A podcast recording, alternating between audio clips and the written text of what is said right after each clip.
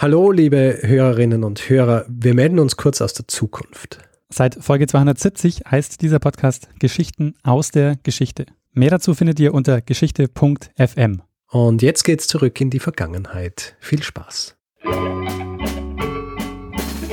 Lernen ein bisschen Geschichte. Lernen ein bisschen Geschichte, dann werden Sie sehen, Herr Reporter, wie das sich damals entwickelt hat. Wie das sich damals entwickelt hat. Hallo und herzlich willkommen bei Zeitsprung Geschichten aus der Geschichte. Mein Name ist Richard. Und mein Name ist Daniel. Ja, wir sind zwei Historiker und seit nunmehr 114 Episoden, heute ist die 115. Erzählen wir uns gegenseitig Geschichten aus der Geschichte. Entweder ich dem Daniel oder der Daniel mir, meist abwechselnd äh, von Woche zu Woche. Und letzte Woche habe ich dem Daniel eine Geschichte erzählt. Daniel, erinnerst du dich noch an diese Geschichte? Äh, selbstverständlich, es ging um äh, Raketenwissenschaft zum ersten Mal. So richtig. Ich habe viel gelernt über Astrophilately. Und ja. ich habe nachgeguckt, da gibt es tatsächlich, also ähm, es gibt einen eigenen Bereich in der ähm, Briefmarkensammlung, der nennt sich Astrophilately. Ja, hast du gedacht, ihr habt die angelogen oder was? nee, aber es klingt halt ein bisschen schräg. Ja, na, gibt's wirklich.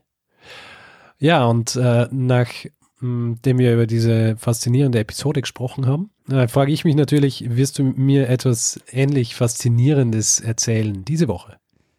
Richard, ich starte heute mal nicht mit einer Frage. Hm, sehr gut. Das ist meistens die Einleitung dazu, doch eine Frage zu stellen.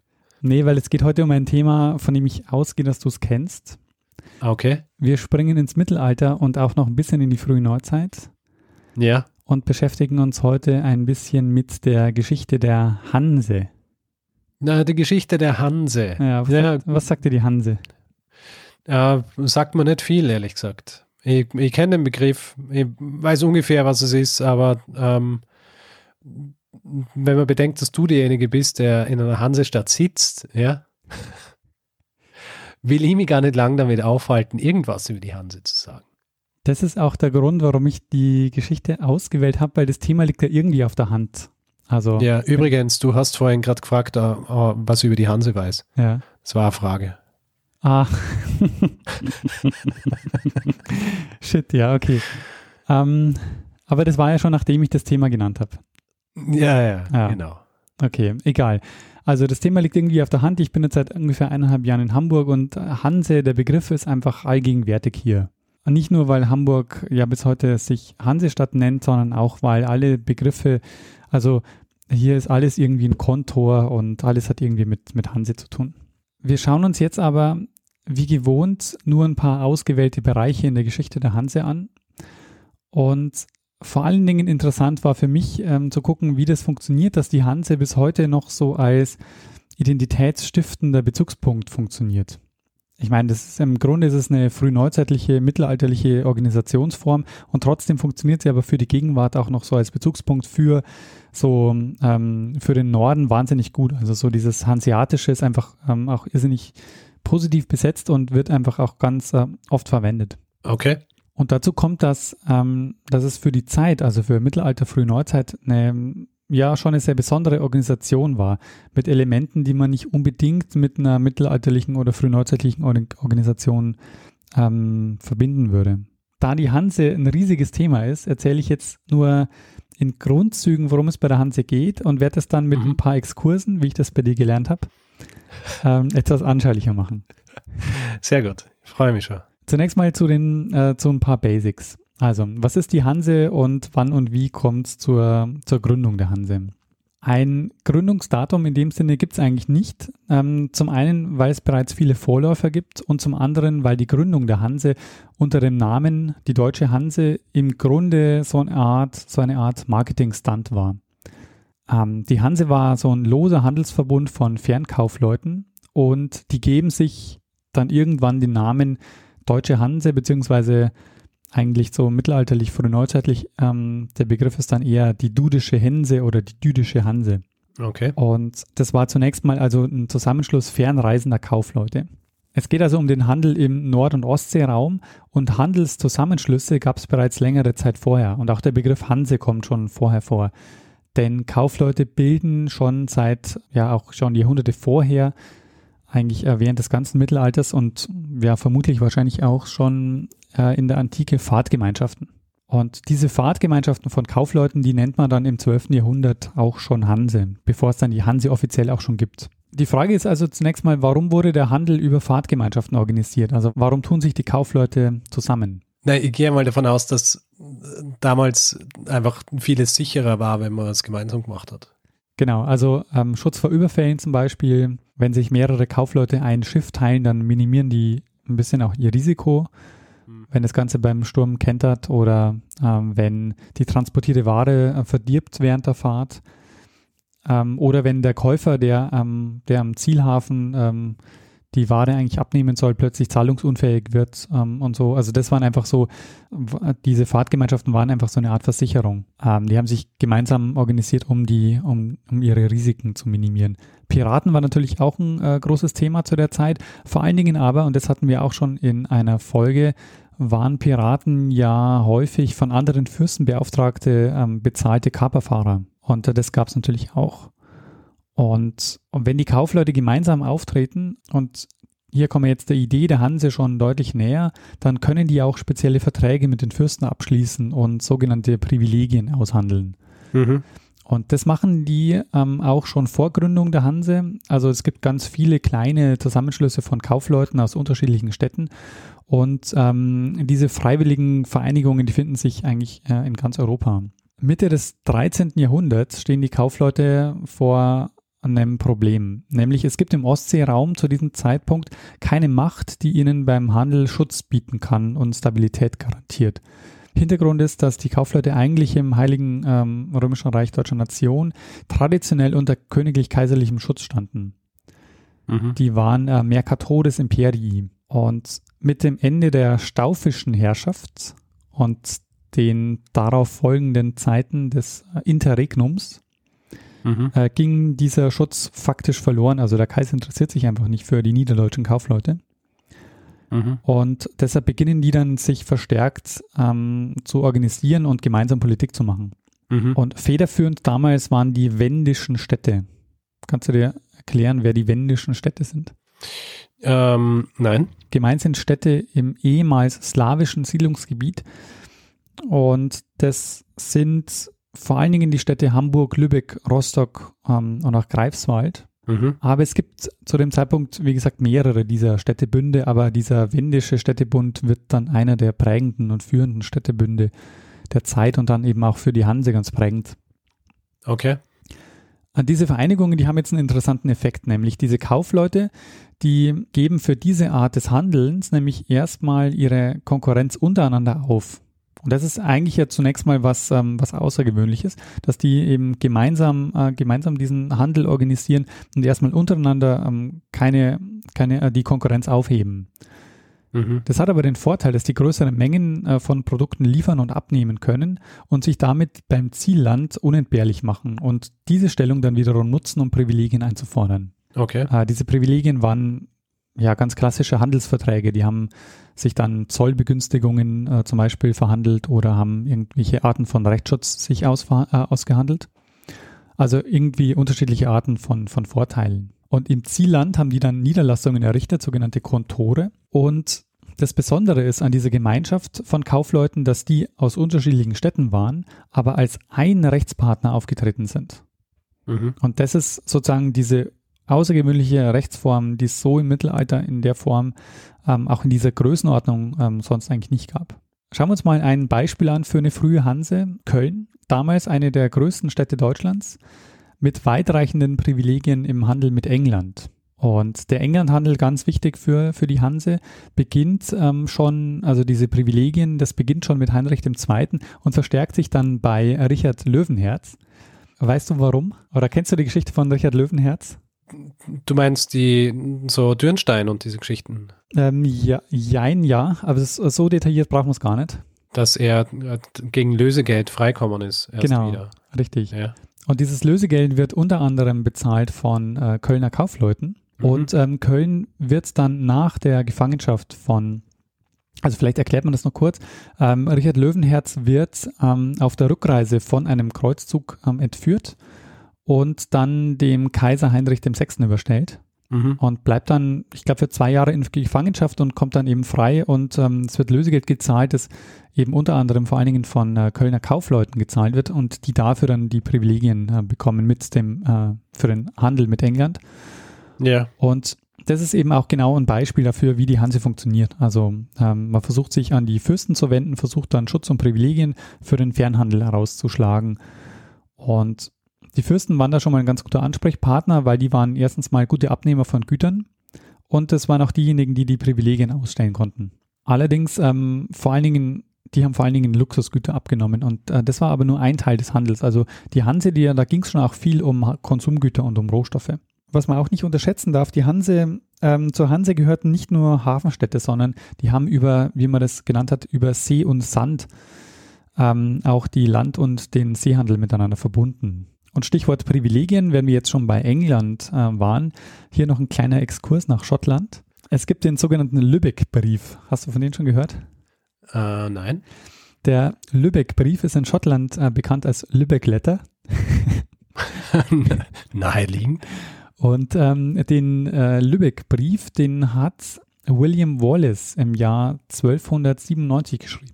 Ah, aha. Und William Wallace kennst du auch als Ja, bei uns äh, besser bekannt als Braveheart. in Was ja so nicht stimmt, aber egal. genau, also auf den, auf auf den Braveheart-Mythos kann man jetzt nicht eingehen. Ähm, Es, äh, aber der Lübeck-Brief ist äh, sehr interessant, weil also in dem Brief wird den Kaufleuten der Hanse von William Wallace äh, die freie Zufahrt zu den Häfen im jetzt unabhängigen Schottland erklärt. Da haben sich also die Kaufleute gleich mal Privilegien äh, gesichert nach, ähm, der, nach der Unabhängigkeit äh, Schottlands. Und ähm, der Lübeck-Brief ähm, war dann nach dem Zweiten Weltkrieg bis in die 1970er Jahre verschollen und ähm, die Wiederentdeckung war dann eine große Sensation, weil es das einzige noch erhaltene Originaldokument mit Siegel ist, das man von William Wallace äh, überliefert hat. ah, okay. Und der Lübeck-Brief ist deshalb in Schottland sehr bekannt und eben auch so ein, ja, so, hat auch eben viel zu tun mit so einer, also für die schottische Identität. Und der ist aber eben in, äh, in Lübeck. Verstehe.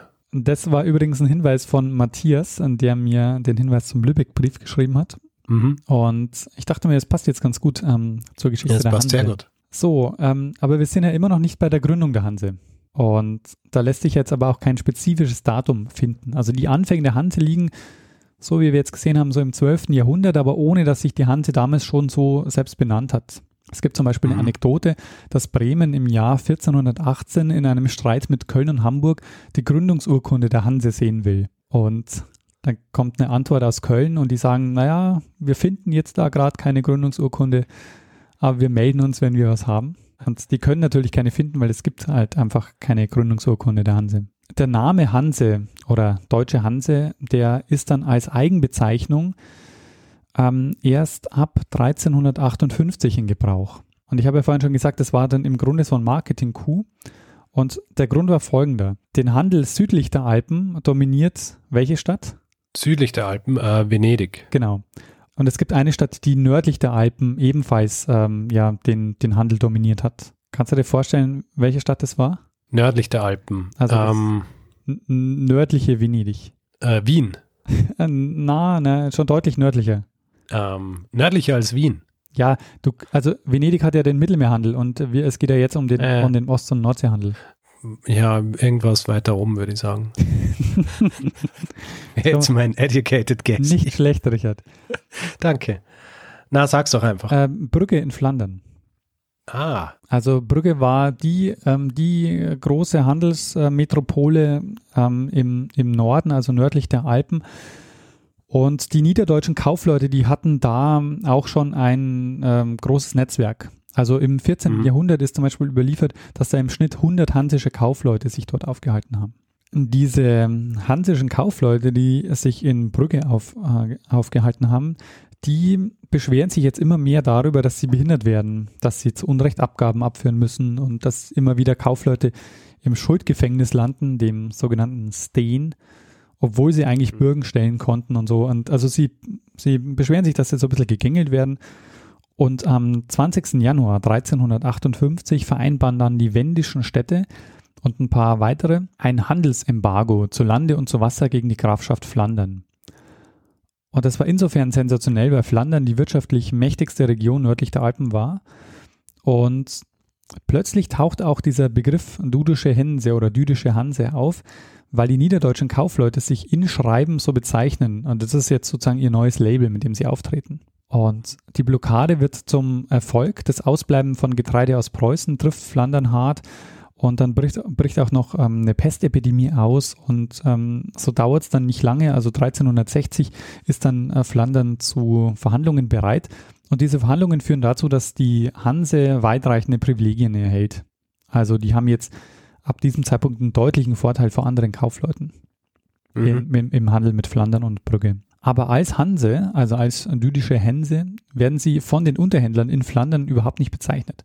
Also in den Schreiben der Unterhändler taucht der Begriff eigentlich überhaupt gar nicht auf. Nur die beteiligten Kaufleute, also die an dem Handelsembargo beteiligt waren, die treten jetzt unter dem Label auf. Also die ähm, in, äh, die benutzen den, den Begriff. Äh, eben in diesen Jahren, so 1358 bis 1360, da taucht es eben auf, dass sie das als Eigenbezeichnung äh, verwenden, wenn sie nach außen kommunizieren. Also wenn sie eben zum Beispiel mit äh, Flandern verhandeln. Mhm. Gegründet wurde die Hanse da aber nicht, aber ähm, also der, der Begriff taucht jetzt eben auch aber auf. Aber Zusammenschlüsse ähm, nach Art der Hanse, die gab es eben schon ähm, deutlich länger. Ja, dieser Zusammenschluss, der das ist auch so ein bisschen, also das ist dann auch schon so langsam der, der Höhepunkt auch schon der, der Hanse, also der Macht der Hanse. Denn ähm, zur Durchsetzung eigener Interessen haben die dann auch eine gemeinsame Steuer festgelegt. Zum ersten Mal 1361 den sogenannten Pfundzoll. Und damit hat man dann zum Beispiel auch Kriege geführt. Da gibt es zahlreiche Beispiele, zum Beispiel 1367 die sogenannte Kölner Konföderation. Das war so ein antidänisches Bündnis. Das haben sie finanziert durch das Pfundgeld. Die Flotte wurde vom Lübecker Bürgermeister angeführt und ähm, 1369 kam es dann auch zur Kapitulation durch den dänischen König Waldemar. Also sollte natürlich nicht überrascht sein, aber es ist natürlich interessant zu, zu hören, dass sie dann äh, sich auch so beteiligt haben, ja, also so selber ihre, ihre Streitmächte quasi gekauft haben. Also für, für wen haben für wen haben die äh, haben die Krieg geführt? Für sich selber und für die Privilegien, die sie, die sie haben wollten. Das ist auch okay, das also Interessante also, an, diesen, an, diesen, an diesen Kriegen, ja. Also einfach so als, als eigene Wirtschaftsentität. Genau, ja. Ähm, das Leitmotiv der Hanse war eher int geloven, also Ehre und Glaubwürdigkeit. Und der Zusammenschluss der Städte, der wird bezeichnet als eben die Deutsche Hanse. Und die Einung der Kaufleute, die lief unter dem Label der äh, Gemener Kopmann. Und das weiß ich nicht, ob dir das heute noch was sagt, aber das gibt es heute noch unter dem Stichwort ehrbarer Kaufmann. Ähm, Druck auf die Mitglieder wurde dadurch aufgebaut, dass ihnen mit Verhansung gedroht wurde. Und Verhansung äh, hat quasi bedeutet, dass man ähm, ja, dass man aus der äh, aus dem Verbund der Hansestädte ähm, getrieben wurde. Wie, wenn man wenn man rausgeschmissen wird, dann wird man verhanst. Genau, das ist die Verhansung. Wenn man nicht mehr, ähm, wenn man rausgeworfen wird aus dem Verbund, dann wird man verhanst. Würde man eigentlich meinen, dass man enthanst wird, oder? Stimmt eigentlich, ja. Und verhanst, wenn man, wenn man rein, reingenommen wird in den Kreis der Hanseleute. Das stimmt, ja. Es heißt aber verhanst. Ah. Und äh, bedeutet auch, dass äh, wenn du verhanst bist, dann darf ähm, auch keine andere Städte, also du darfst auch, also keine Stadt darf mit einer verhansten Stadt Handel treiben, sonst verliert auch die Stadt die hansischen Vorrechte. Ähm, ja, und du fragst dich wahrscheinlich, wie die Hanse organisiert wurde. Allerdings, ja. Und äh, das ist passiert durch die sogenannten Hansetage. Äh, die wurden regelmäßig einberufen, haben fast immer in Lübeck stattgefunden. Und die Hansetage, die gab es von 1356 bis 1669, also ungefähr 300 Jahre lang. Und die Städte haben dafür sogenannte Ratsendeboten entsandt. Und das ist insofern besonders, weil Entscheidungen im einstimmig beschlossen werden mussten. Mhm. Und durchschnittlich haben die Hansetage dann auch äh, 33 Tage gedauert. Der Höhepunkt der Hanse waren, da waren so 200 bis 300 Städte beteiligt mit mehr als 2000 zeitgleich beteiligten Familienbetrieben, weil ähm, gehandelt oder den, den Handel haben ja dann eben auch jeweils in diesen Städten ähm, Kaufleute betrieben, die sich dann zusammengeschlossen haben und ähm, deshalb waren es eben lauter sehr kleinteilige ähm, Familienbetriebe und insgesamt eben mhm. 2000 Stück, die da, ähm, die da beteiligt waren. Ähm, was häufig unterschätzt wird bei der Hanse ist, dass die Binnenstädte eigentlich die Mehrzahl waren. Also Hafenstädte, die wirken so heute so prägend, weil Lübeck so zentral war und eben auch die Hafenstädte jetzt noch übrig geblieben sind als Hansestädte, aber ähm, eigentlich waren in der Mehrzahl der Hanse Binnenstädte und die haben eben auch den Handel, die, ähm, den Handel bis eben in die, ähm, ja, in, den, in, das Innere des Reichs organisiert. Und äh, weil wir jetzt schon bei einer äh, zu Städten, äh, weil wir jetzt quasi auch um Binnenstädte geredet haben, ähm, jetzt ein kleiner Exkurs zu einer äh, Binnenstadt und wieder mit kleinem Bezug zu England. Das ist eine Stadt, an die man nicht unbedingt denkt, äh, wenn man an Hansestädte denkt, nämlich Dortmund. Dort hat der Kaufmann Tiedemann Lemberg gewohnt und wir haben ja schon gehört, der Handel mit England war sehr wichtig. Und jetzt war es so, dass Tiedemann Lemberg ein Geldgeber des englischen Königs Eduard III. war. Okay. Und der hat dringend Geld gebraucht für zahlreiche kriegerische Auseinandersetzungen. Und da kann man wieder auf eine Folge verweisen, die du mal gemacht hast. Für, ja. für, welchen, für welche Kriege hat er das Geld gebraucht? 100-Jährige. Richtig, genau. Der, da hat er viel Geld gebraucht, ständig. Genau, und weil er so viel Geld gebraucht hat, hat, ähm, hat äh, unter anderem Tiedemann Lemberg, der eben erfolgreicher Kaufmann war in Dortmund, hat ihm äh, Geld geliehen und stand dann als Spitze der Gläubiger, also der stand dann an, es gab dann so eine Gläubigergemeinschaft und an der Spitze stand Tiedemann Lemberg und als Pfand hat Eduard der Dritte die englische Krone hergegeben und Deshalb war zwischen 1345 und 1349 die englische Krone äh, in Dortmund. Also das ist jetzt sozusagen. Also die, die echte physische Krone. Genau, richtig. Nicht die. nicht die, dass er, okay, ich kann mir schon nicht zahlen, du bist jetzt der König von England. nee, also ähm, sondern die Kronjuwelen waren einige Jahre in Dortmund, so muss man es vielleicht sagen. Ah, okay, verstehe. Gut. Also das ist die Geschichte, wie die Kronjuwelen für einige Jahre ähm, nach Dortmund kommen was man jetzt nicht Sehr unbedingt vielleicht vermuten würde. Na. Ähm, bekanntester Schiffstyp der Hanse war die Kogge. Da gab es zahlreiche ähm, Varianten im Laufe der äh, Jahrzehnte oder Jahrhunderte. Ähm, ab 1400 wurde die Kogge dann von der Holk abgelöst und dann wiederum ähm, wurde das Kravel, das Standardschiff der Hanse. Interessant ist, wenn man sich die Ladungsmengen anschaut. Also um 1400 geht man von einer Ladekapazität von 200 bis 300 Tonnen pro Schiff aus. Vereinzelt soll es wohl auch Schiffe mit bis zu 700 Tonnen gegeben haben. Und das Arge ist, wenn man sich die Dimensionen anschaut im Vergleich zur heutigen, zur, zur heutigen Containerschifffahrt, dann mhm. ist es, ähm, also wird es heute um ein Vielfaches äh, übertroffen. Was glaubst du, wann, äh, seit wann gibt es die ersten Containerschiffe? Die ersten Containerschiffe? Ja. Hm. Wahrscheinlich Mitte 19. Jahrhundert. Äh, deutlich später. Also erfunden wurde ähm, die Containerschifffahrt äh, vom US-Spediteur Malcolm McLean in den 1950er Jahren, 1950er und 60er Jahren.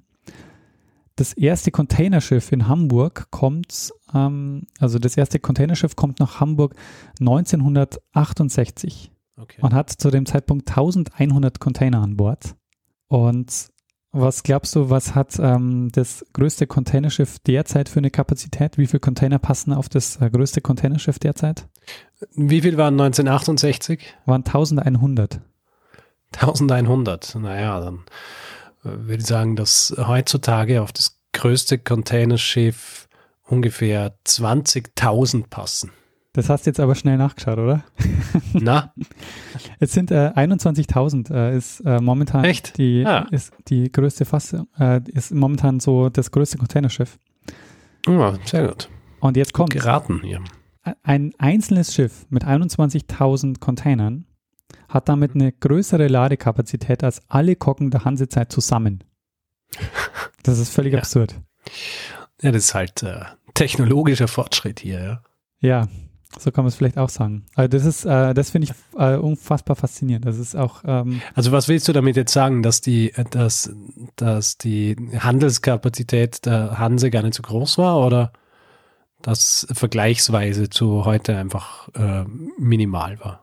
Ja, dass es vergleichsweise äh, zu heute minimal war. Ich denke, für damalige Verhältnisse war das schon auch, ähm, War das schon viel, was die, was die Hanse da so ähm, rumgeschippert hat? ja, ich denke schon. Ansonsten hätte sie ja wahrscheinlich nicht den Status gehabt, den sie gehabt hat. Ja, absolut. Ja. Und jetzt kommen wir auch schon langsam zum, zum Ende der Hanse oder zum Niedergang der Hanse. Also dieser, diese Phase, die ich vorher beschrieben habe, so im 14. Jahrhundert, das ist auch dann schon so gleich der, äh, der Höhepunkt der Hanse. Mhm. Deren Erfolg eben daran lag, dass die eben durch diesen Zusammenschluss sich Privilegien rausgeholt haben, dass die die Zollgebühren reduzieren konnten, dass sie ihre Lagerungskosten dadurch äh, gesenkt haben und dass sie auch, äh, das fand ich auch interessant, ein hanseweites System der Wareninspektion ähm, eingeführt haben. Also die haben ähm, Hanseweit dann eben auch schon geprüft und, ähm, und Siegel verteilt, um da auch eine, eine Qualität sicherstellen zu können. Das Ende der Hanse lässt sich genauso wenig wie den Anfang mit einem konkreten Datum äh, benennen oder fassen. Wesentlich ist, wie ich am Anfang schon genannt habe, immer die, ähm, nachdem die Privilegien in England vergeben wurden, äh, ist das quasi wahnsinnig wichtig für die Hanse. Und genauso ist der Verlust der Privilegien äh, in England auch wieder mehr oder weniger Startpunkt der, des Niedergangs der Hanse. Elisabeth I. ist es, die, ähm, sie ordnet 1598 die Ausweisung der hansischen Kaufleute an und beschlagnahmt den äh, sogenannten Stahlhof. Das war ein Gelände am Nordufer der Themse in London das mhm. war die, die, die Hauptniederlassung der, ähm, der hansischen Kaufleute dort. Mhm. 1604 lehnt dann Jakob I. von England die Wiederherstellung der Privilegien endgültig ab und damit ähm, ja, hat, hat die, haben die Privilegien mit England ähm, ein Ende. Und das ist so ein Aspekt, aber es gibt da noch ganz viele andere Aspekte, die dann zum Niedergang der Hanse führen. Zum einen wandelt sich die Wirtschaft in der frühen Neuzeit. Ähm, die Hanse beteiligt sich praktisch nicht am Überseehandel. Da haben die auch gar nicht die richtigen Schiffe für und auch die ähm, nicht das notwendige Kapital. Mhm. Also den Überseehandel, ähm, an dem, der geht quasi völlig an ihnen vorbei. Und das, was wir bei den Fuggern dann gelernt haben, dass das lukrative Geschäft der Zukunft äh, der Bergbau war in der frühen Neuzeit, ähm, daran beteiligen sich die, daran ist die Hanse oder daran sind hansische Kaufleute praktisch auch nicht beteiligt. Und so fehlt ihnen ja. auch das Kapital im Vergleich zur Konkurrenz. Das ist ganz interessant, äh, wenn ich kurz unterbrechen darf. Ja, gerne. Ja. Dass sie sich nicht am Überseehandel betätigt haben und deswegen wahrscheinlich auch Teil ihrer, ihrer, ihres Niedergangs war. Das ist ja auch ganz ähnlich gewesen bei Ragusa. Mhm. Die waren ja auch Mittelmeerhandel in erster Linie, aber überhaupt haben nichts mit dem Atlantikhandel zu schaffen gehabt. Mhm. Und nachdem Neue Welt und so weiter hat, haben sich die Leute für, also war, ist der Mittelmeerhandel also zurückgegangen und äh, sie natürlich ins Hintertreffen. Ja. Ähnlich. Ja, und dann muss man auch sagen, steht ein bisschen ähm, der Hanse dann die Organisationsform im Weg. Also was zunächst mal ein Vorteil war, dieser kleinteilige Zusammenschluss, ähm, wird dann zum Problem, weil immer stärker der Territorialstaat ähm, dann ab der frühen Neuzeit ähm, an Bedeutung gewinnt. Und der Verbund der Kaufleute, die dann quasi in den Städten sich gemeinsam ähm, als ein Rechtsträger nach außen quasi, also die, die gemeinsam als ein Rechtsträger nach außen auftreten, das verliert dann eben ähm, immer mehr an, an Bedeutung. Wie ist es heute? Ähm, ich habe ja schon gesagt, dass die Hanse sehr identitätsstiftend wirkt und das Interessante ist, dass die Hanse über alle Jahrhunderte hinweg ähm, diese identitätsstiftende Wirkung gezeigt hat. Das finde ich, ähm, das finde ich sehr faszinierend und ich bringe jetzt auch mal ein paar, paar Beispiele, wie das funktioniert hat. Der Begriff Hanseatisch, ähm, das, äh, dieses ähm, Hanseatische bezieht sich aber erst seit dem 18. Jahrhundert auf die übrigen Hansestädte, also auf Lübeck, Hamburg mhm. und Bremen. Und ähm, das kam so, dass um 1630 diese drei Städte mit der Wahrnehmung der Belange der Hanse vertraut wurden. Und 1669 fand ja dann der letzte Hansetag statt. Man kann aber immer noch nicht vom Ende der Hanse sprechen, so richtig, weil ähm, sie spielt zwar dann eigentlich keine so, mh, hm, so bedeutende Rolle mehr, aber zum Beispiel schließt, 19, äh, schließt erst 1920 die letzte gemeinsame Vertretung der Hansestädte dann in Berlin. Und weil ich ja gesagt habe, es gibt in, jeden, in jeder Phase der Geschichte dann Anknüpfungspunkte, äh, sich auf die Hanse zu beziehen, das merkt man zum Beispiel in der Phase des Nationalismus im 19. Jahrhundert. Da wurde ganz stark auf die Hanse Bezug genommen, so als erfolgreiches deutsches Projekt. Mhm. Ähm, und auch dann, ähm, auch später dann, also mit, äh, mit Erstarken des Bürgertums, war quasi die Hanse ein Beispiel für ein Gegenmodell zum adligen Ständestaat. Später vor dem Ersten Weltkrieg hat die Hanse dann auch als Legitimation für den Aufbau einer Flotte gedient. Und es ist ja auch kein Zufall, dass die erste nationale Luftverkehrsgesellschaft in Deutschland Lufthansa heißt. Ah. Ist dir noch nicht aufgefallen? Ähm, ich habe nie so drüber nachgedacht. Aber ja, Lufthansa. Mhm. Äh, auch die Nazis haben sich dann äh, ganz verstärkt auf die Hanse bezogen, äh, haben das auch als Vorbild äh, immer wieder genannt. Und da gibt es auch ähm, einige Beispiele. Also zum Beispiel ähm, wurde die Uni Hamburg von den Nazis auch umbenannt in Hansische Universität. Und dann wahrscheinlich wieder umbenannt. Genau, später wieder umbenannt in Universität Ja. Hamburg. Mhm. Ähm, in der BRD wurde die Hanse dann zum Vorbild des vereinten Europas. Und das ist auch was, was man in der Gegenwart ganz häufig sieht, dass die, ähm, dass die Hanse so als ähm, Referenz für die EU äh, verwendet wird. Was ein bisschen daran liegt, dass man sozusagen sagt, ähm, dieses, diese einstimmige Entscheidungsfindung und so, das ist was, ähm, was lange Tradition hat äh, in Europa, wenn man sich auf die Hanse bezieht. Wie wird in dieser, in, in dieser Anlehnung an die, an die Hanse, wenn man an die EU denkt, m, dann so der Niedergang in, in dieses EU-Bild gepackt? Ähm, ich glaube, der Punkt ist. Oder dass denkt man gar nicht so weit? Genau, man denkt nicht an den Niedergang, weil die Hanse steht quasi als Erfolgsmodell. Die steht nicht dafür, dass die irgendwann mal untergegangen ist. Ja. Weil sie, sie war eher erfolgreich, bis es nimmer war, oder? Genau. Also ich meine, immerhin über 200, 300 Jahre erfolgreich kann man nichts sagen. Und dann ist es ja auch so, dass es den, ähm, die Hansetage wieder gibt seit den 1980er Jahren. Mhm. Nämlich unter dem Namen Städtebund Die Hanse. Treffen sich also die Städte wieder regelmäßig. Und das ist aber mehr so Marketing. Ja, ja, also das muss man ja natürlich sagen. Also ähm, dieses Hanse-Ding, das ist äh, mittlerweile ein, wahnsinnig starkes Marketing-Ding. Aber das ist ja auch so ein bisschen mein Argument, dass es das eigentlich schon immer war. Also eigentlich durch die Jahrhunderte äh, ziehend hat man sich immer wieder auf die Hanse ähm, bezogen, um, ja, so, weil es eben so ein starkes, ähm, ja, so ein, so ein starker Faktor war, auf den man sich immer beziehen konnte, der auch immer so, ja, sehr stark identitätsstiftend war. Und dann muss man sagen, ist es ja auch eine besondere Organisation gewesen. Also allein, dass es in dieser Zeit im Mittelalter möglich war, dass 2000 Kauf Kaufleute eine gemeinsame Außenhandelspolitik verfolgt haben und Kriege gegen äh, Könige und Kaiser geführt haben, ist also natürlich unglaublich. Ja. Ist halt so, wie du gesagt hast, wahrscheinlich wirklich so dieses Auffüllen eines, eines äh, Machtvakuums. Ja, genau.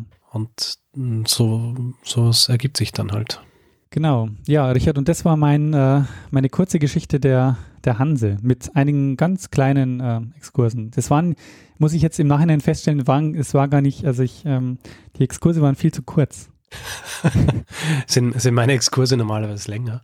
Schon, oder? Aber nein, nein, du, du hast die, du hast die Exkurse genannt, aber in Wirklichkeit waren sie ja, waren sie ja Teil deiner Geschichte, um das äh, entsprechend ähm, beispielhaft darzulegen. ja, es waren eigentlich Beispiele und keine Exkurse. Ja, also ich, ich finde, das äh, hat, hat sehr gut gepasst so.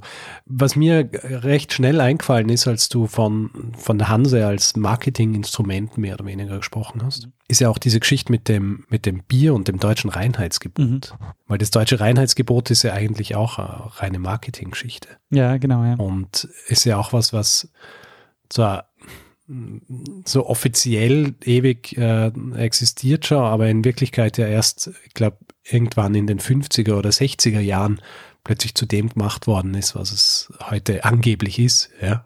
Ja. Also es ist nicht so, dass die letzten, was, 500 Jahre immer nach diesem Reinheitsgebot gebraut worden ist, sondern das in Wirklichkeit dann halt herangezogen worden ist, um deutsches Bier im Ausland zu verkaufen. Wobei man dadurch aber halt ganz viel ähm, Entwicklung verhindert, wenn man sich ähm, andere Länder wie Belgien anschaut. Ja, absolut. weil du gerade das Bier erwähnst, äh, das, da gibt es auch noch eine, eine sehr schöne Verbindung zu den Hansestädten. Es gibt nämlich den Spruch, dass Lübeck das Kaufhaus der Hanse war, Köln das Weinhaus der Hanse und Hamburg das Brauhaus der Hanse. Ja. Sehr gut. Genau. Wie viele, wie viele Brauereien hat es denn gegeben in Hamburg? Ähm, sehr viele. Es gab nämlich, äh, es gab vor kurzem eine Ausstellung hier im Archäologischen Museum, äh, kein Bier ohne Alster. Und es heißt, dass es ähm, Mitte des 15. Jahrhunderts in Hamburg mehr als 500 Brauhäuser gegeben hat. Hm. Sehr schön. und dass ähm, das Hamburger Bier eines der wichtigsten Exportgüter der Stadt war. Ja, sehr, sehr schön, Daniel. Ich bin, ich bin froh, dass du das jetzt gemacht hast, weil wie so oft, ja, Mhm. habe ich gerade so viel gewusst über das Thema, als dass ich schon mal das Wort gehört habe. Ja? Und äh, in meinem Hinterkopf irgendwo gewusst habe, dass es eine Vereinigung war von Menschen, die ähnliche Interessen verfolgen, aber das war es auch schon. Und äh, ich bin froh, dass du das jetzt erklärt hast und auch mit so schönen anschaulichen Beispielen versehen hast, die andere Menschen vielleicht als Exkurse bezeichnen würden. Ja, nicht so richtig. Ich muss zugeben, äh, ich muss da noch üben und an mir arbeiten. Aber ich habe ja einen guten Lehrmeister, vielleicht. Äh, Na, das ist ja, es ist ja nicht so, dass ein, äh, eine Geschichte voller Exkurse erstrebenswert wäre. Ja? Ihr seht es ja als einen, einen Makel, ach so. ja? Na, ich sehe das schon gegen als. den ich. Also, wenn man das kann, die Exkurse schön einzuweben, wie du das schon gemacht Ja. hast, finde ich das sehr gut. Naja, idealerweise wäre es so, dass ich Exkurse einweben kann in meine Geschichten, Mhm. ja, ohne, ohne benennen zu müssen, dass es Exkurse sind und dass es gar nicht auffällt. Ja. Ja. Aber ja, das ist dann der nächste Schritt. Das ist dann die nächste Evolutionsstufe. Gut. Ja. Ja, dann äh, würde ich sagen, wenn du jetzt dieser, dieser kurzen Geschichte der Hanse nichts mehr hinzuzufügen hast, dann würde ich sagen, machen wir einfach einen Feedback-Blog. Machen wir einen Feedback-Blog, jawohl. Gut, wer Feedback geben will zu dieser Episode oder auch anderen, kann es auf unterschiedliche Arten und Weisen machen. Natürlich zuerst unsere eigene Website zeitsprung.fm, wo man kommentieren kann. Dann sind wir auch auf Twitter mit Zeitsprung.fm oder auf Facebook unter facebook.com slash zeitsprung.fm. Und dann kann man uns natürlich E-Mails schreiben. Äh, feedback at zeitsprung.fm ist die E-Mail-Adresse für Feedback. Wer uns Hinweise geben will, bitte nicht an diese Adresse schicken, sondern entweder an mich, Richard, oder daniel at zeitsprung.fm. Ja, und wer uns äh, rezensieren will, beziehungsweise uns Sterne oder sonst was vergeben, was man eben so vergeben kann auf solchen Plattformen, kann das entweder auf iTunes machen oder zum Beispiel auf panoptikum.io. Ja, und dann gibt es die Möglichkeit, uns finanziell zu unterstützen. Ihr findet auf unserer Webseite ähm, alle nötigen Informationen, um uns ein bisschen was zukommen zu lassen und dieses äh, Programm zu unterstützen. Und da freuen wir uns über alle, die uns da was in den Hut werfen. Ähm, und wir bedanken uns in dieser Woche bei Wolfgang, Christina und Axel. Vielen Dank. Vielen, vielen Dank für eure Unterstützung. Und Richard, dann muss ich noch einen Dank loswerden, bevor wir einem das letzte Wort geben, der immer das letzte Wort hat. In den letzten Wochen haben ähm, uns nicht nur sehr viele Leute ähm, gespendet, sondern ähm, ich habe auch sehr viele ähm, Hinweise bekommen. Es kam ähm, irrsinnig viel Feedback. Und nicht zuletzt am Histocamp, wo ich teilgenommen habe. Jedenfalls ähm, vielen, vielen Dank für alle, die da ähm, ja, Feedback gegeben haben. Ähm, also ich bin schwer begeistert. Das ist äh, super Motivation und ich freue mich sehr.